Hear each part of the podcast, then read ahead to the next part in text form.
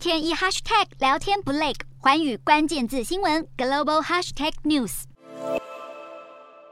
苹果执行长库克上个礼拜通知位于加州总公司以及附近办公室的员工，九月五号开始，一周必须要回到办公室上班三天，维持公司的文化，也就是面对面的合作。然而却引发了争议，更掀起了部分员工抗议。Apple Together 这个团体是苹果员工去年因为疫情间被迫在家上班所组成的团体，二十一号就发动了请愿书，要求上班地点能够有弹性。他们认为这两年来的弹性上班安排，反而呢让工作表现更好，更有效效率像是苹果的市场估值，从二零二零年二月的一点四兆美元，成长到今天的二点八兆美元，几乎是翻了一倍。这更显示了员工就算没有到办公室进行面对面对谈，也不会妨碍他们的工作表现。认为库克的说法并没有说服力，而且呢，还有离职的员工坦诚，他离开苹果前往谷歌工作，其中的原因就有包括苹果这项没有弹性的返工政策。Apple Together 打算在本周收集请愿书的联署签名，而后将结果发送给苹果高层。不不过目前苹果对此暂时没有回应。